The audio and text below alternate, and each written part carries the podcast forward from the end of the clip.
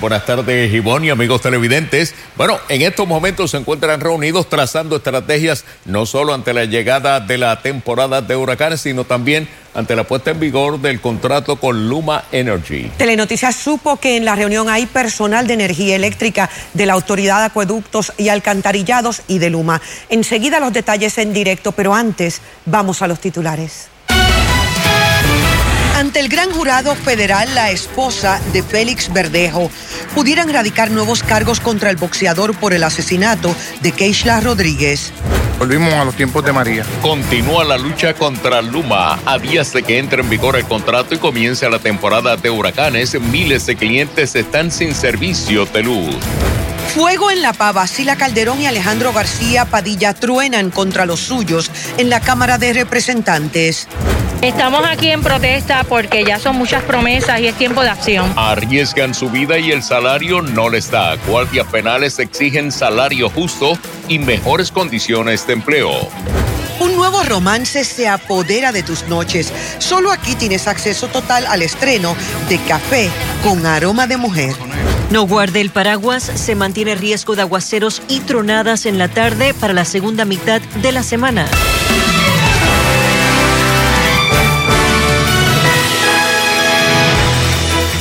Amigos, buenas tardes. Lo que temía la familia del joven Giancarlo González Rivera, guardia de seguridad desaparecido a una semana, ocurrió. Jorge, hace apenas minutos que las autoridades encontraron su cuerpo sin vida. En directo desde Guainabo, Charito Fraticelli nos tiene los detalles. Cuéntanos, Charo. Compañeros y amigos televidentes, escenas desgarradoras se están produciendo aquí en el sector Los Cosmes, en la calle Chevrolet, luego de confirmarse que en efecto ha sido hallado el cuerpo del joven Carlos. Aquí tengo a su cuñado, Noel, de Nelson. Nelson, me dices que fuiste la persona que, que fue allá abajo y tuvo que en efecto... Nadie va a saber, nadie va a saber todo lo que recorrí. Dios en su seno a todos sus hijos. Es un Dios compasivo, Lamentamos mucho lo sucedido. Yo sé que él va a recibir Tú tuviste que tener la fuerza de, llegar hasta, hasta el área donde se, se, encontró. Porque mi hermano no merecía estar todo eso. Tío, por favor, ya, perdóname. Hombre. ¿Cómo no? Estamos aquí con otras de las de las familiares que han estado eh, verdaderamente muy afectados y que llegaron inmediatamente aquí a la, a la, al área, pero tenemos con nosotros al señor Gilberto Maldonado Casio quien es el coordinador de búsqueda y rescate del área de San Juan. Gracias por estar con nosotros en esta transmisión. Eh, finalmente, ¿en qué momento es que es hallado este cuerpo? Sí, bueno, darle a ti y a todos los televidentes. Pues nos encontramos aquí, estuvimos desde horas de la mañana realizando, realizando los trabajos de búsqueda.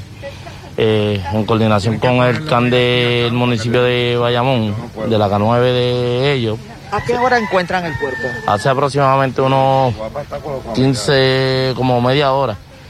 O eso de las 4, 4 y 30 más o menos. ¿En, dónde, ¿En qué área lo encuentran? Cerca de Río, en un área, en un área que no, que es un poquito imposible el acceso. O sea que va a ser difícil tener. Sí, ahora mismo se, hay que trabajar tan pronto la policía de el, el visto bueno para poder, para poder trabajar la escena hay que utilizar canasta y un sistema. que va, a tomar mucho tiempo. Vamos entonces por acá con, los familiares. ¿Ustedes qué eran? Yo soy su hermana. ¿Ustedes son las hermanas? Ella, yo soy la hermana y ella es la prima. ¿En qué momento conocen la noticia de que el cuerpo fue hallado? Hace unos minutos. Hace, hace unos minutos nosotros escuchamos que estaban llamando a uno de los de rescate por radio. Y ahí entonces escuché que, que dijeron que que, lo encontraron que está en mal estado y vi a mi, mi suegro que se cayó al piso y ya yo sabía. Hasta, hasta esta mañana se estaba buscando a una persona con vida. ¿Ustedes tenían todavía la esperanza de que en efecto fuera, fuera encontrado o, ya estaban aunque habían pasado muchos días, había agua y nosotros decíamos, pues por lo menos con agua las personas sobreviven, pero... Él un muchacho joven que yo pensaba, ¿verdad? La estamina, puede caminar distancias largas. Yo estaba confiada en que él iba a regresar a mi casa. muchas personas se unieron en, este, en este momento junto a ustedes, ¿verdad? A la familia, con la esperanza de que fuera hallado y siguieron muy de cerca, todavía siguen de cerca esta noticia precisamente en estos momentos en que estamos en vivo. ¿Qué, qué mensaje ustedes darían quizás a la, persona o personas, ¿verdad? Que pudieron haber... Yo quiero agradecerle a todos los vecinos de aquí que desde que yo llegué el lunes día 1, ellos fueron cooperadores con todos nosotros, oraban con nosotros, ofrecían agua, se ofrecieron a buscar. No lo veo por aquí, pero la gente bonilla desde el lunes que estuvo con nosotros siempre nos mantuvo informados a nosotros. Y quiero agradecer a todas las personas que sin conocerme me escribieron, que nos tenían en oración. Gracias por estar con nosotros en esta transmisión y sobre todo eh, hablar para Telenoticias en momentos que sabemos que es de mucho dolor aquí. Eh, eh, tras conocerse esta noticia. Vamos con el, si el compañero Jorge Figueroa, vamos entonces a mirar hacia el área. Esta, esta calle, esta área se le llama, aparte como les dije, el sector Los Cosmes, eh, se le, es la calle Chevrolet. Ven que tenemos la cinta adhesiva en la que no se puede eh, pues pasar porque se están haciendo las labores de recuperación del cuerpo, que como nos dijo el coordinador de búsqueda y rescate de San Juan, eh, está en un área un poco difícil de acceso y que pues eh, tardará un poco la recuperación del cuerpo. Unidades de rescate de la policía, de emergencia se encuentran en el lugar. De hecho, eh, ha sido un área que desde esta mañana ha sido objeto de búsqueda, de búsqueda de este cuerpo de un joven que, como ustedes saben, eh, desapareció su vehículo, su guagua fue hallada. Posteriormente, ayer una pieza de su ropa, una camisa, lo que ya estaba dando indicios de que podía estar en algún lugar cercano a las áreas donde fueron hallados estos objetos.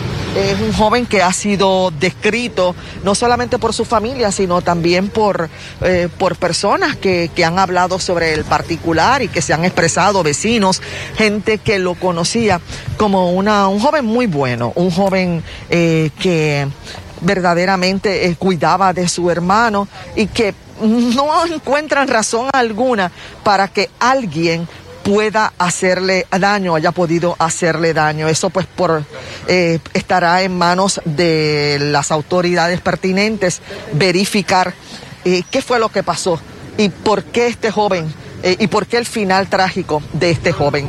A medida que se va conociendo la noticia, amigos televidentes, siguen llegando personas hasta el lugar sumamente afectado como es, como él es, él es ¿Qué es lo que, Nelson? Tú querías llegar nuevamente al área, que veo que ibas a... La investigación la pues, hizo la policía. Nelson es el cuñado de, este joven. Pero si no fuera por mí, que encontré la localización del peaje, su ropa, y por mi mamá, que encontró la llave, nadie supiera que estuviera en esta área. Nadie. ¿Por qué entiendes que nadie hubiera sabido? Por favor perdóneme. No, claro. Entrevisto a otras personas. Yo sé que estás bien afectado y te agradezco sobremanera que nos hayas atendido dentro del dolor que estás pasando y lo que te ha tocado vivir en momentos bien recientes. Te lo agradecemos a nombre de los compañeros de Telenoticias y de los, los televidentes que han seguido bien, bien de cerca, como dije hace un momento. Esto, gracias a ti, gracias a tu familia. Como ustedes pueden ver, esto es lo que ha estado ocurriendo aquí.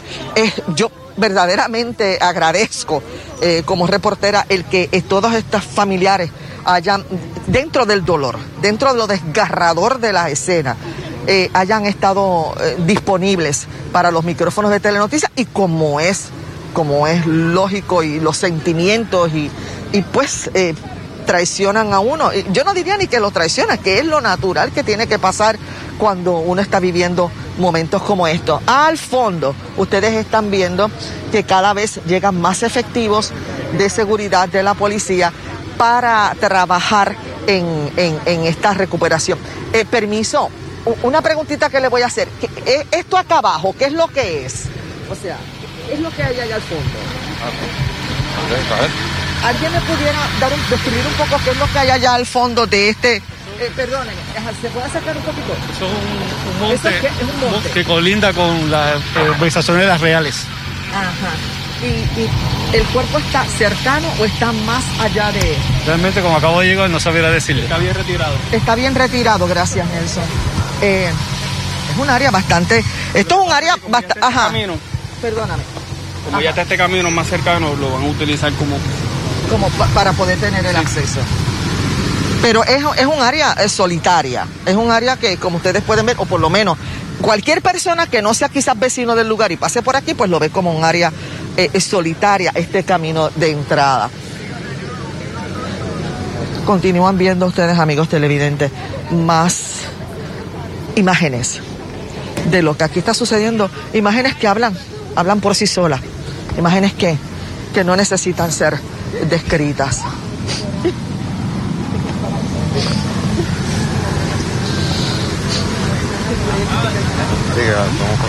Estamos, es que estábamos verificando otra, otra, otra información, pero eh, eh, se nos hace un poquito eh, difícil ahora de poder corroborar y las personas que pudieran corroborarnos, pues ahora mismo se encuentran en abajo, donde ustedes ven allá todo el grupo.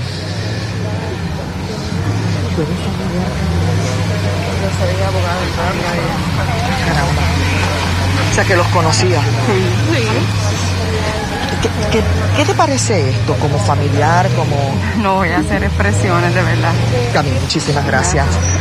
Intentamos, eh, es bien duro para, para nosotros en esta labor reporteril tener que estar describiendo lo que está pasando y tratar de obtener información precisamente de unos familiares que están pasando pues por el dolor eh, eh, de una pérdida.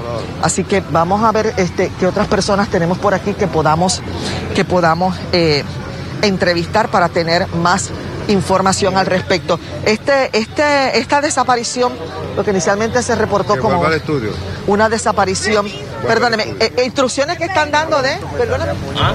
las instrucciones que se están dando acá. No, estamos, ahora están en espera de el 6C, homicidio están todos en espera ahora para poder realizar el trabajo de extraer el, cuerpo de la persona. Eh, está, eh, me dicen que está, este, o sea, no es visible esta área, es un poco más. No es visible ni está fácil el acceso. Ahora mismo hay que montar un, sistema para poder, para poder extraer ese cuerpo hacia... ¿Está cercano a un cuerpo de agua? No está tan cerca, pero tampoco está muy lejos.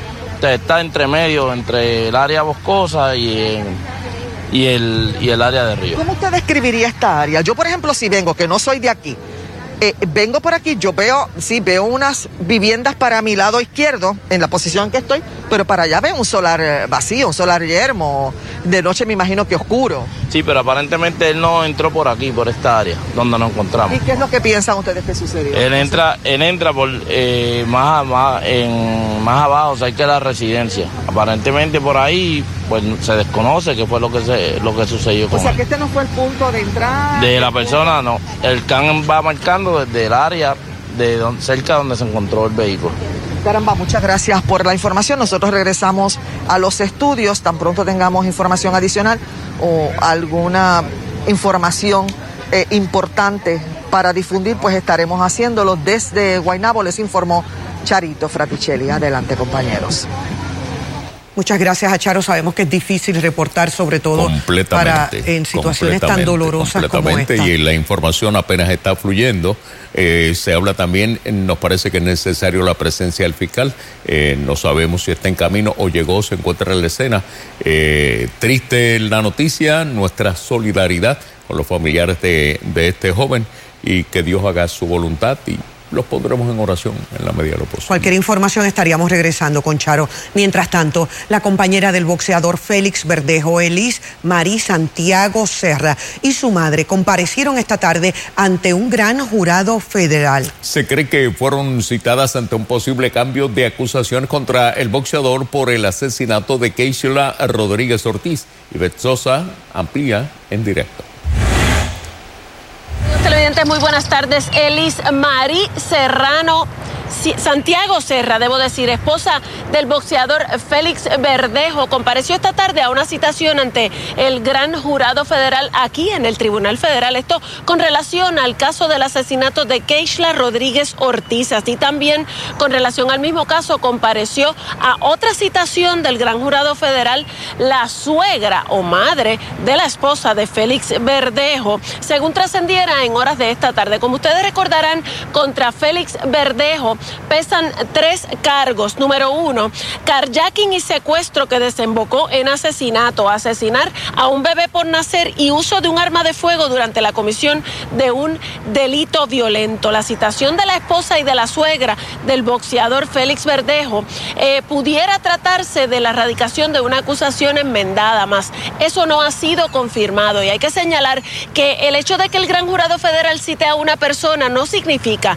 que se le habrán de erradicar cargos federales. En muchas ocasiones solamente se les cita a las personas ante un gran jurado federal para poder brindar o corroborar eh, información adicional sobre el mismo caso. Ya ustedes saben que este caso pudiera calificar para la pena capital y eh, tanto Félix Verdejo como su cómplice confeso Luis Cádiz Martínez hicieron alegato de no culpabilidad el 11 de mayo pasado y desde esa fecha se encuentran confinados en la cárcel federal de Guainabo, donde permanecerán hasta el inicio del juicio que, según expertos en los procesos del Tribunal Federal, dicen que pudiera tardarse en comenzar más de un año.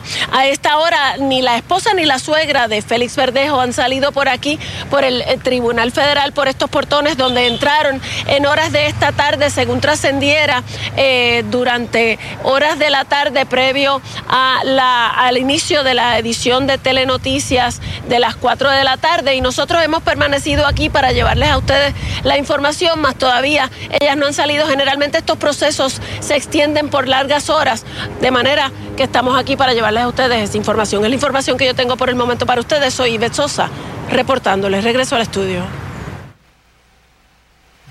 Gracias a la compañera.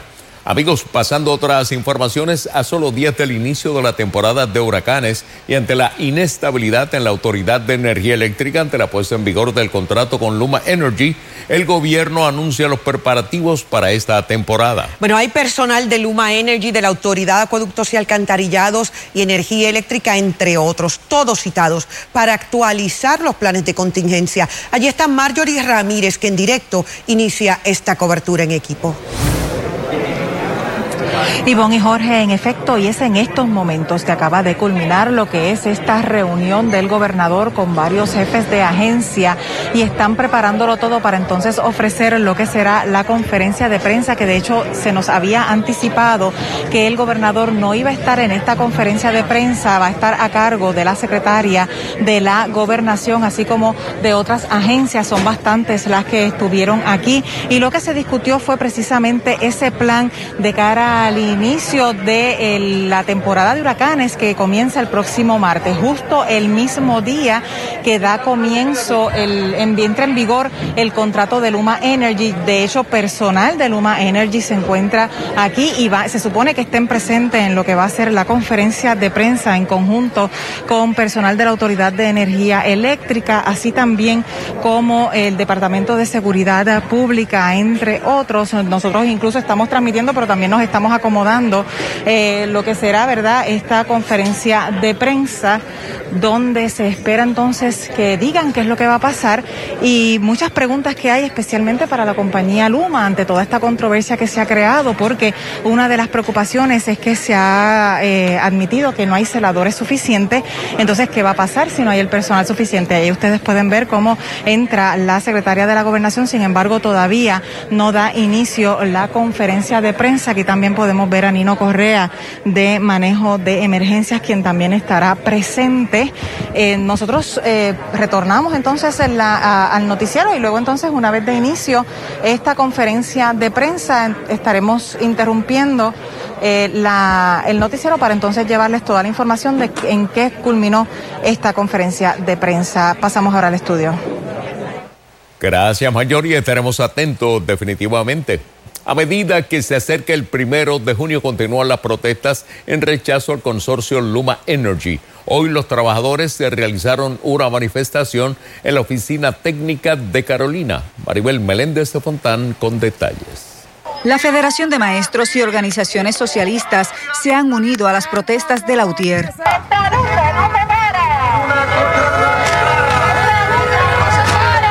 Empleados y gerenciales de la Oficina de Servicios Técnicos de la Autoridad de Energía Eléctrica en Carolina continúan en la línea de piquete e insisten en que se anule el contrato con Luma. El grupo denunció que los trabajadores están atados de manos ya que no cuentan con los vehículos y equipos para atender las tareas asignadas. Ellos indican que los vehículos los sacan porque estamos en, en voto de huelga. Yo entiendo que son los vehículos que le están preparando a Luma, porque esos vehículos los sacaron de aquí y los mandaron a inspeccionar por OCHA. Así que no entiendo cuál es el hecho de, no habernos dejado los vehículos aquí. Edward es celador y declinó contratar con Luma, por lo que a partir del primero de junio debe reportarse a su nuevo trabajo. En centro médico, de operador de equipo de, equipo de impreso. No sé, no sé la, función de eso. ¿Y, cómo usted evalúa y cómo ha sido este proceso de transición para usted? Bueno, ha sido, ha sido difícil, porque ya uno está en un trabajo que uno domina uno llega y uno sabe lo que va a hacer. Vamos a ir a pasar a una oficina. Muchos pues irán a trabajar en algo que no conocen. Expresó preocupación por aparentes cambios en los beneficios. Pero nos cambian el plan médico y el plan médico es parte de los beneficios. Y entiendo yo que ellos todavía no han presupuestado en las agencias. Entre tanto, un grupo de ambientalistas exigió al secretario del Departamento de Recursos Naturales y Ambientales rechace el contrato con Luma Energy por entender que el mismo da el traste con la política pública de energía renovable. De que este contrato es malo para el país, ¿por qué? Porque contamina, porque impacta nuestra salud. Este contrato va a perpetuar la quema de combustibles fósiles, va a aumentar el cambio climático, liberando más CO2 porque lo sabemos. Queremos que la planta de AES se cierre en el sur. Y entonces, este contrato no va a transformar con energía renovable. Para Telenoticias, Maribel Meléndez Fontán.